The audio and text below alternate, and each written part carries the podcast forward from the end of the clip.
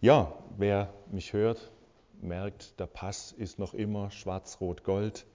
Unser Herz schlägt seit fast 20 Jahren rot-weiß-rot.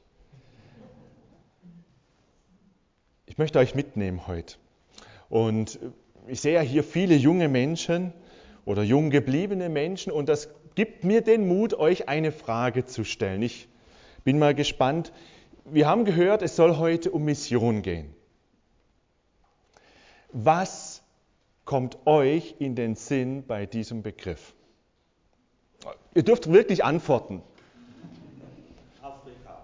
Afrika. Ein Bier an der Theke. Ein Bier an der Theke. Okay. Das ist der Evangelist. Was noch? An was denkt ihr? Kinder? Mhm. Finanzen? Heimat verlassen, Heimat verlassen? ferne Länder, Länder? Auftrag? Dienen? Liebe verbreiten, Liebe verbreiten? Also ich glaube, wenn wir jetzt hier weitermachen würden, es käme einiges.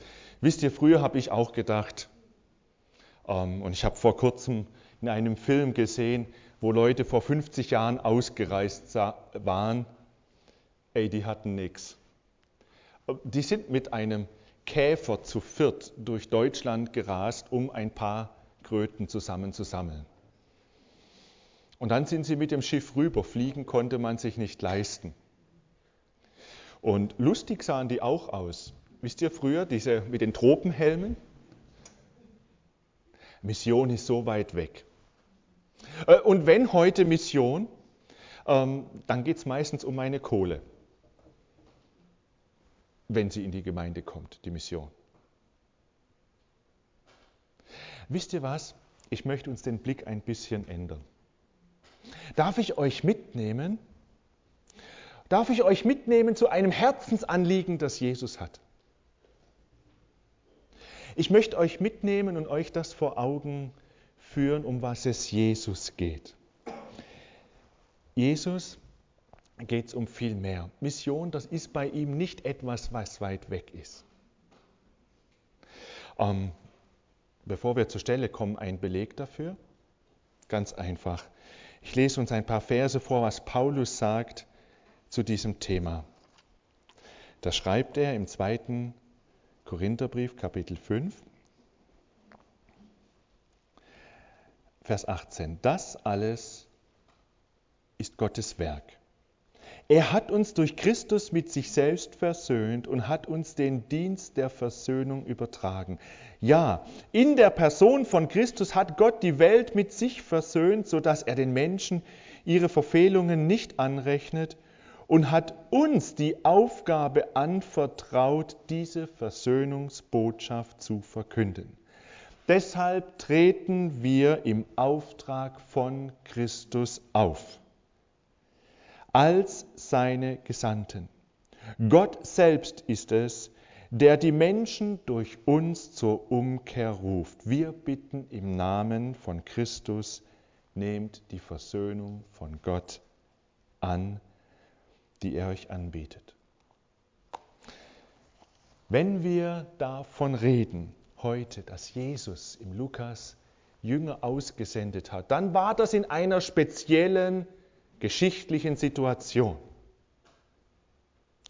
Aber Jesus hat zu einem späteren Zeitpunkt jeden, der an ihn glaubt, genauso gesendet. Also geht es bei dem Thema Mission nicht um so ein paar Spezialisten, die sagen, hey, betet für uns und ein paar Schatten, dass wir unsere Sache machen können, sondern bei Mission geht es um uns ganz. Jesus hat jeden von uns gesendet. Wen Jesus sendet, dem erneuert er die Blickrichtung und die Einstellung. Wen Jesus sendet, der bringt den Frieden Gottes. Und wen Jesus sendet, der lebt und verkündet das Reich Gottes. Ich lese uns das vor. Lukas 10, die Verse 1 bis 12. Danach stimmte der Herr zwei, bestimmte der Herr 72 andere Jünger und schickte sie zu zweit voraus in alle Städte und Ortschaften, die er später selbst aufsuchen wollte. Er sagte zu ihnen, die Ernte ist groß, doch es sind nur wenige Arbeiter da. Bittet deshalb den Herrn der Ernte, dass er Arbeiter auf sein Erntefeld schickt. Geht nun, seht, ich sende euch wie Schafe mitten unter die Wölfe. Nehmt kein Geldbeutel mit, keine Vorratstasche, keine Sandalen. Haltet euch unterwegs nicht mit langen Begrüßungen auf. Wenn ihr in ein Haus tretet, sagt als erstes, Friede sei mit diesem Haus. Wenn dort jemand bereit ist, den Frieden zu empfangen, den ihr bringt, wird der Frieden auf ihm bleiben. Wenn aber nicht, wird der Frieden zu euch zurückkehren. Bleibt in dem Haus, in dem man euch aufnimmt, esst und trinkt, was man euch dort gibt, denn wer arbeitet, hat Anrecht auf seinen Lohn. Geht nicht von Haus zu Haus, um eine andere Unterkunft zu suchen. Wenn ihr in eine Stadt kommt und man euch aufnimmt, dann esst, was man euch anbietet. Heilt die Kranken, die dort sind, und verkündet den Bewohnern der Stadt, das Reich Gottes ist zu euch gekommen. Wenn ihr aber in eine Stadt kommt und man euch nicht aufnimmt, dann geht durch ihre Straßen und ruft, selbst den Staub, der sich in eurer Stadt an unsere Füße geheftet hat, wischen wir ab, damit ihr gewarnt seid. Aber das sollt ihr wissen, das Reich Gottes ist gekommen. Ich sage euch, Sodom wird es am Tag des Gerichts noch erträglicher gehen im Vergleich zu solch einer Stadt. Und ich möchte den Vers 16 noch dazu fügen, wer auf euch hört, hört auf mich. Und wer euch ablehnt, lehnt mich ab. Wer aber mich ablehnt, lehnt den ab, der mich gesandt hat. Geschwister, Mission ist mehr. Mission betrifft jeden, der an Jesus Christus glaubt. Jeden, der die Liebe, die Gott für ihn hat, angenommen hat. Und wen Jesus jetzt sendet, dem erneuert er zuerst einmal Blickrichtung und Einstellung. Nein, nein, dem gibt er nicht zuerst den Tritt in Hintern und sagt, renn los. Er fängt ganz anders an. Jesus beginnt mit unserem Herzen, mit unseren Augen, wie wir was wahrnehmen. Und hier heißt es, Danach bestimmte der Herr 72 andere Jünger und schickte sie zu zweit voraus in alle Städte und Ortschaften, die er später selbst aufsuchen wollte. Wer schickt? Es ist interessant, wer Lukas liest, liest fortwährend, Jesus predigte, Jesus heilte, Jesus ging, Jesus tat dieses, Jesus tat jenes. Aber jetzt hier an dieser Stelle, wo es darum geht, dass Jesus die, die ihm nachfolgen, senden möchten, sagt Lukas, okay, wir wissen alle, dass es Jesus ist. Ich möchte euch wissen, es ist nicht nur Jesus, der euch sendet, es ist der Herr. Es ist der Herr, der am Kreuz gestorben ist und der auferstanden ist, der den Tod besiegt hat. Es ist nicht so eine Witzfigur, die vielleicht ein ganzes Land in ihrem Bann schlägt oder unterdrückt. Es ist kein Diktator, jemand, der den letzten Cent aus was herauspressen will, der willkürlich handelt. Nein, es ist der Herr, der den Tod besiegt hat, der damit die Sünde besiegt hat, der unsere Vergangenheit bereinigt hat mit seinem Tod am Kreuz. Der Herr sendet. Und vielleicht für uns ist das schwerer nachzuvollziehen, aber für die Juden damals, die erinnerten sich, warum gerade 70?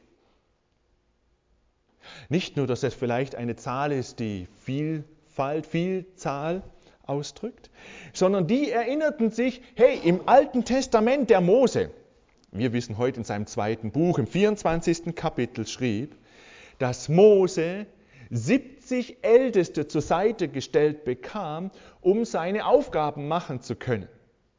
Und dann heißt es von Mose, dass es einen zweiten Mose geben wird. Also Mose kommt nochmal wieder. Es gibt einen, der ist so ähnlich wie er. Der überragt ihn noch. Und die Juden wussten, hey, da ist einer, der sendet 70 aus. Das ist einer, der hat noch mehr zu sagen wie Mose. Das ist einer, der Vollmacht hat. Das ist einer, nein, das ist der, der das messianische Zeitalter ankündigt, weil er der Messias ist. Er ist der, auf den wir gewartet haben. Er ist der, der das Heil bringt. Und dieser Mann, dieser Messias hat ein ganz dringendes Anliegen.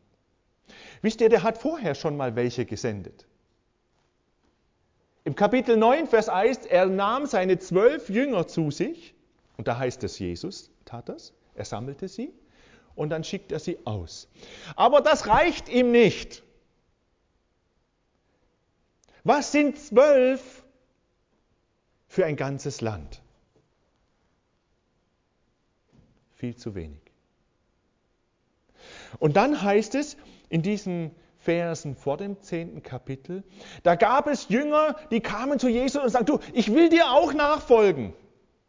Und dann sagt Jesus, du, aber weißt, wenn du mir nachfolgst, ich kann dir nicht sagen, wo ich heute Abend meinen Kopf hinlege. Ob es da ein bequemes Kissen gibt und eine Komfortmatratze auf einem Lattenrost.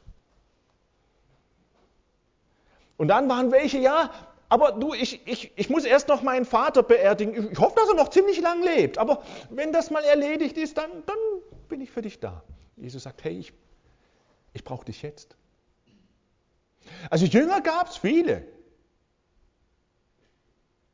Die zwölf, die Apostel, sicherlich in einem Sonderstatus, ganz klar.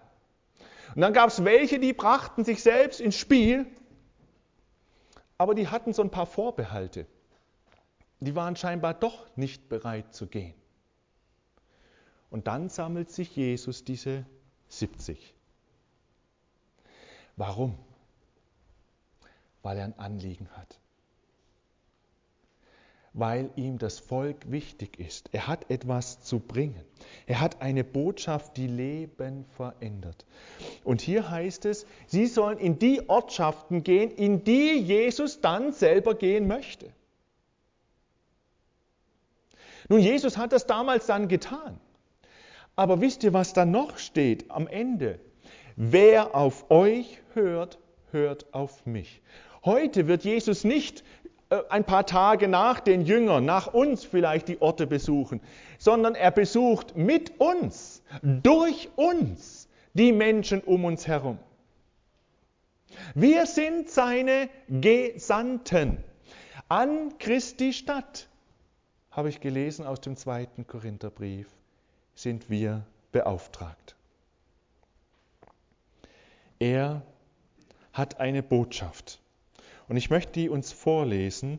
Das erste Mal, als er als berichtet wird, wie Jesus auftritt und was er verkündigt, steht in Lukas 4 in Nazareth. Da heißt es, dass ihm die Buchrolle des Jesaja gegeben wird. Er rollte sie auf und las die Stelle, an der es heißt: Der Geist des Herrn ruht auf mir, denn der Herr hat mich gesalbt. Er hat mich gesandt mit dem Auftrag, den Armen gute Botschaft zu bringen, den Gefangenen zu verkünden, dass sie frei sein sollen, den Blinden dass sie sehen werden, den Unterdrückten die Freiheit zu bringen und ein Ja der Gnade des Herrn auszurufen. Und dann rollt Jesus die Schriftrolle zusammen, gibt sie dem Diener und sagt, jetzt ist das in Erfüllung gegangen, was ich euch gerade vorgelesen habe. Wow! Was für eine Botschaft! Wisst ihr, das Evangelium ist viel mehr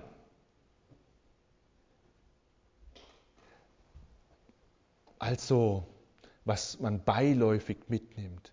Das ist viel mehr als ein Teilbereich meines Lebens. Das ist auch viel mehr als nur meine Schuld ist vergeben. Das ist existenziell, dass die Schuld vergeben ist. Aber das Evangelium ist doch, mein Leben ist neu, in Christus verborgen. Jesus möchte es ausfüllen. Er will nicht nur, dass ich fortwährend schaue, was ist denn alles vergeben. Er möchte, dass wir nach vorne schauen, dass wir das neue Leben, das wir haben, dann auch weitergeben. Und das verändert was. Blinde sehen. Gefangene werden frei. Und das ist damals geschehen. Wisst ihr, als der Johannes der Täufer Zweifel hatte, schickt er seine Jünger zu Jesus und Jesus sagt, das passiert doch alles, oder nicht? Das ist der Messias. Wir brauchen eine Blickrichtungsänderung. Wir müssen auf Gott selbst schauen. Er ist der Herr. Er hat ein Anliegen. Es ist nicht, ob ich lustig bin, ob mir das Spaß macht. Er sagt, hey, ich habe was getan und ich lade dich ein, lass dich senden. Du hast eine Botschaft. Und wisst ihr, was ich noch interessant finde, ist, Jesus schaut die Menschen an und sagt, ey, die Ernte ist groß. Also wenn der bei uns heute wäre und sagt zum Thema Evangelisation, schaut mal raus in die Stadt Klagenfurt oder da, wo ich wohne, in Spital. Die Ernte ist groß. Und dann lest mal das, was so in unseren Gemeinden gesagt und geredet wird. Das passt nicht zusammen. Wie heißt es bei uns?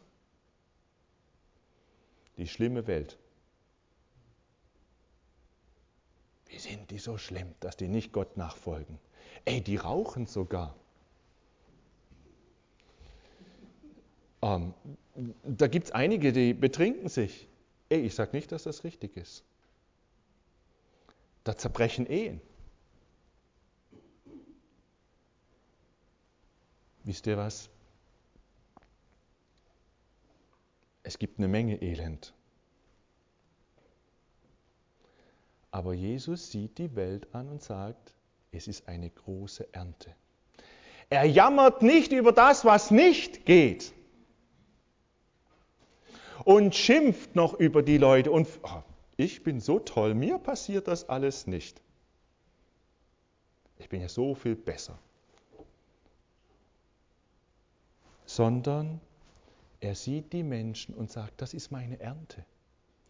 Das sind Menschen, die möchte ich, dass sie zu mir in, mein, in Verbindung zu mir kommen. Er sieht das, was er mit den Menschen machen möchte. Er sieht Ernte. Und Ernte ist etwas, worüber ich mich freuen kann. Und er sieht das, was er aus Menschen, die jetzt vielleicht noch kaputt sind, machen kann, indem sein Leben in ihr Leben hineinkommt. Wisst ihr, es ist doch fantastisch, wenn Menschen, die ohne Hoffnung sind, auf einmal Hoffnung haben.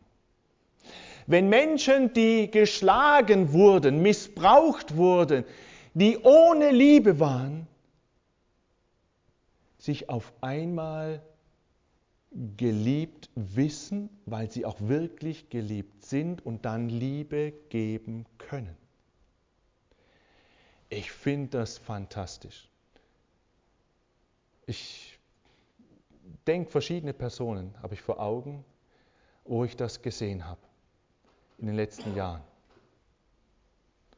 Wo auf einmal verstanden wird, ich bin von Gott geliebt. Und all der Rucksack der Schuld anderer Menschen, die ihnen Dinge aufgebürdet haben, fällt ab. Und man kann sehen, wie diese Person aufblüht, sich aufrichtet, aus, aus dem Niedergedrückten hochkommt, die Last wegnimmt und auf einmal Liebe in ihrem Leben ist so viel Liebe, dass sie Liebe weitergeben kann, obwohl sie von Menschen, die sie lieben sollten, und das darf man von Eltern annehmen, dass sie ihre Kinder lieben, normalerweise, dass sie auf einmal Liebe weitergeben kann. Das ist Erntezeit. Dort verändert Menschen, Gott Menschen durch und durch. Also braucht es eine Blickänderung. Und es braucht die Blickänderung, ja, Jesus schaut hin und sagt, es sind nur wenige Mitarbeiter. Engagierte Menschen, die Jesus nachfolgen, hat es scheinbar zu allen Zeiten nur wenige gegeben.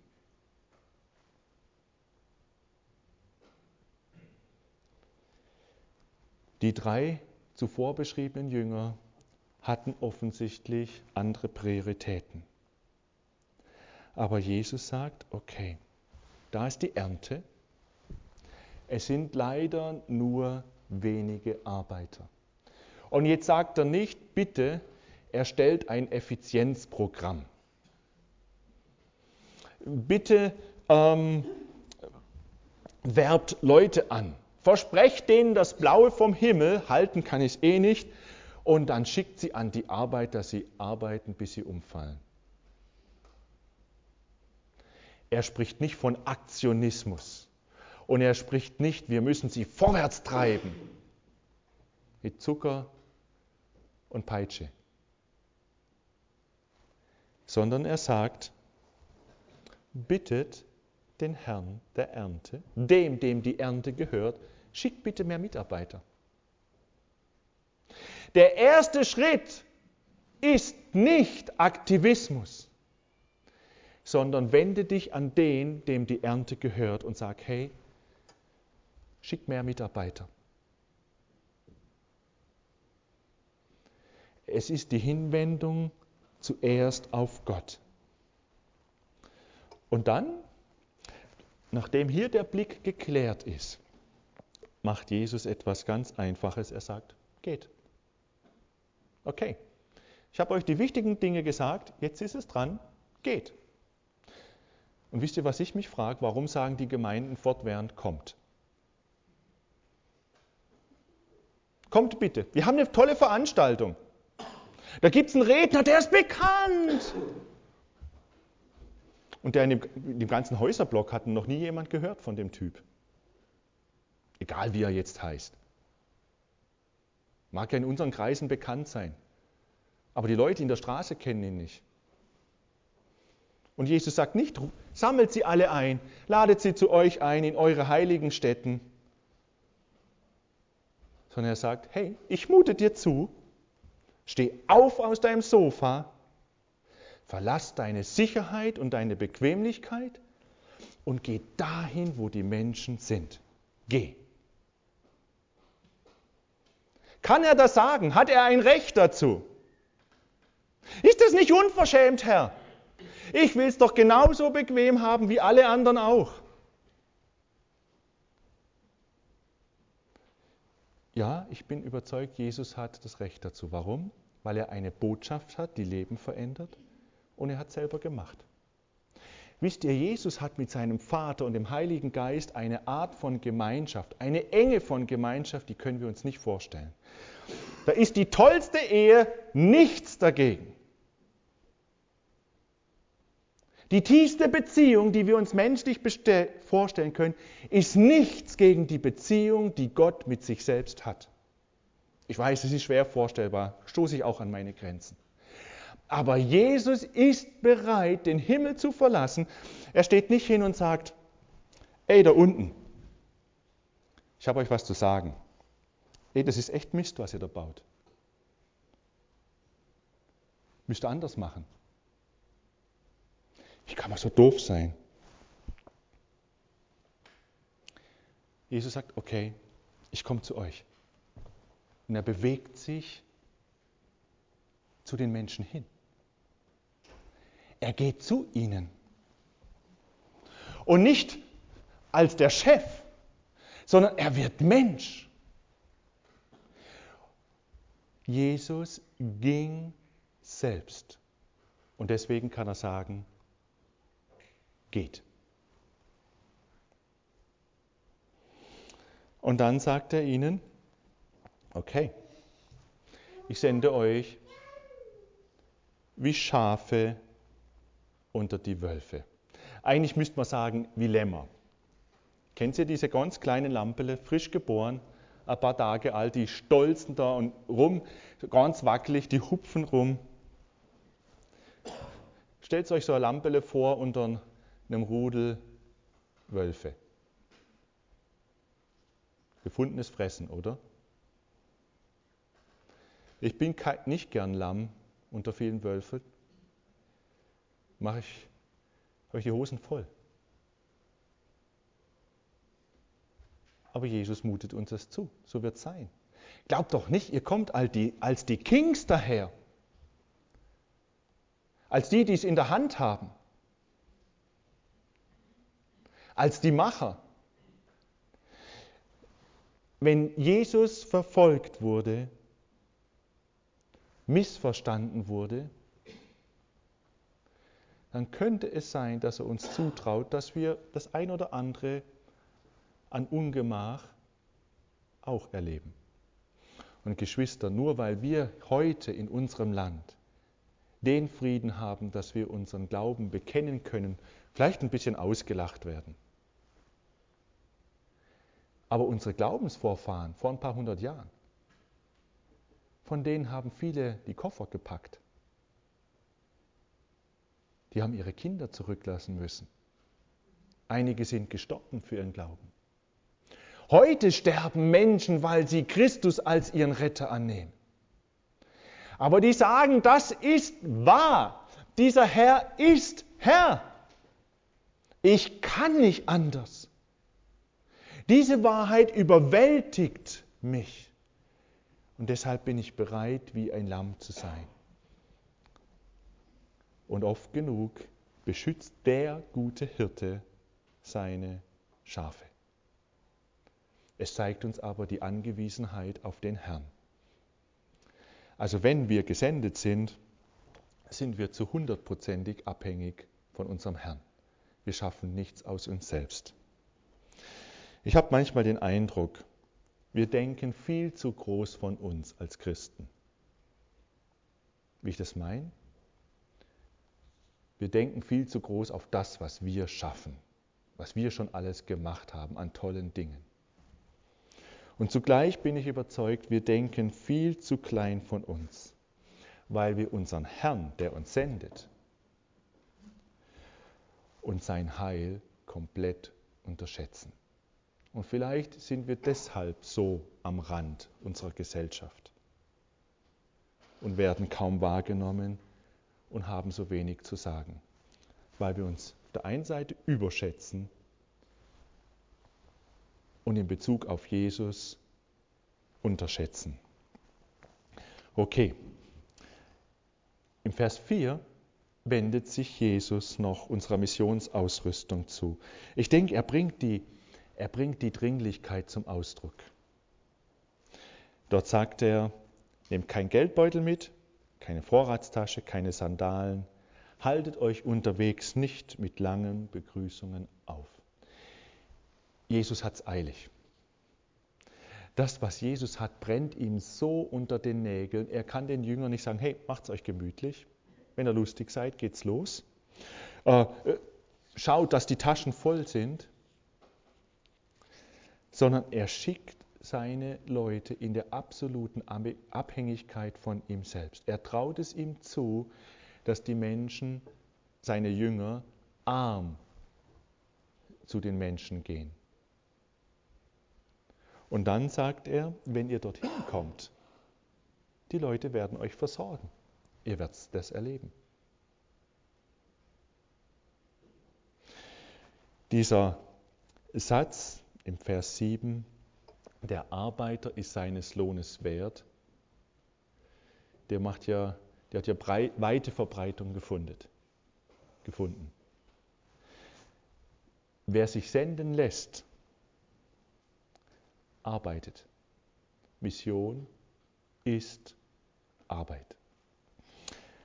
Wen Jesus sendet, dem erneuert er Blickrichtung und Einstellung, der bringt den Frieden Gottes ins Haus. Wenn ihr ein Haus betretet, sagt als erstes, Friede sei mit diesem Haus. Frieden. Geschwister, wir dürfen Frieden bringen. Das ist viel mehr als Waffenstillstand. Wer Gott erlebt in seinem Innersten drin, der hat einen Frieden, der ist viel, viel mehr als Waffenstillstand. Ich erinnere mich an den David. David wird, nachdem er König war, von seinem eigenen Sohn aus dem Palast gejagt und er fürchtet um sein Leben. Könnt ihr euch das vorstellen, dass euer eigenes Kind euch rausschmeißt?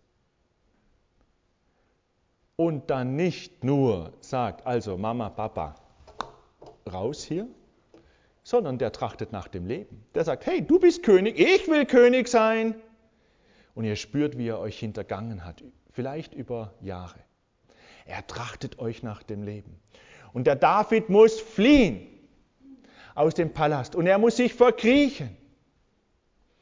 Und dann kann er im Psalm schreiben, ich lege mich hin und schlafe ganz in Frieden. Gott bietet Frieden an. Das ist, wenn wir Menschen einladen zu Gott, sich auf Gott einzulassen, wird Gott unser Leben verändern. Ich habe das dieses Jahr, nein, im vergangenen Jahr erlebt. Wir haben als Familie eine Situation, die sehr schwer war. Meine Frau Krebs, unsere Tochter war in einer Depression. Und dann sind andere Dinge schiefgelaufen, wo ich meine Berufung in Frage gestellt gefühlt habe. Und dann sitzt du da und hast den Eindruck, ich habe nichts mehr in den Händen, nichts.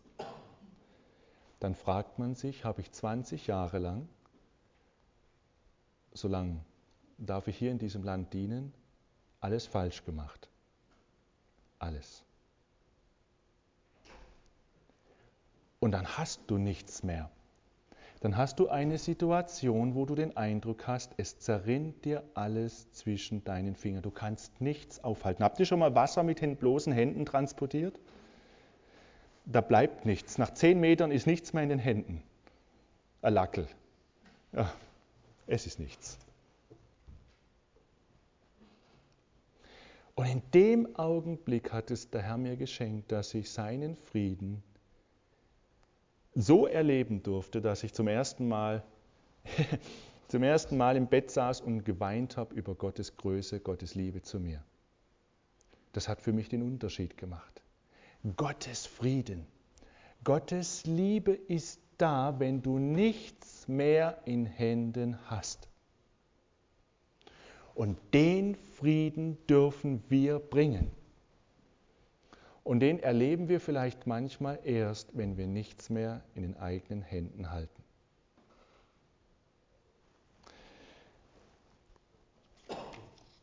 David hat ihn erlebt.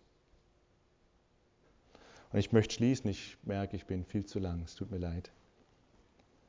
Wen Jesus sendet, der lebt und verkündet das Reich Gottes.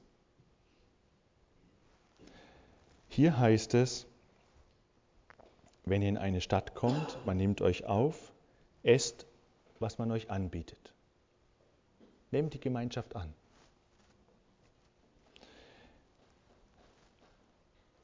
Haltet, äh, heilt die Kranken, die dort sind, und verkündet den Bewohnern der Stadt, das Reich Gottes ist nahe zu euch gekommen. Geschwister, unsere Verkündigung braucht die Verbindung mit dem, dass wir die Not der Menschen sehen. Jesus hat damals geheilt. Er heilte und manche Leute kamen zum Glauben. Manchmal heilte er, weil Menschen glaubte. Aber er hat große Wunder getan und manchmal haben die ihn in die Wüste geschickt. Denkt an den Gerasener. Aber das Heilen Jesu als Messias zeigte, er ist der Messias. Es zeigt uns aber auch das Herz, das Jesus für die Menschen hat. Er hat die Not der Menschen seiner Zeit ernst genommen und hat sie geliebt. Und wer die Kirchengeschichte kennt, die weltweite sieht, wie Christen über 2000 Jahre inzwischen eine irrsinnige Fantasie entwickelt haben, weil sie die Menschen liebten und die Not der Menschen ernst nahmen. Reich Gottes ist das Heil, das Christus uns gebracht hat, das aber Auswirkungen hat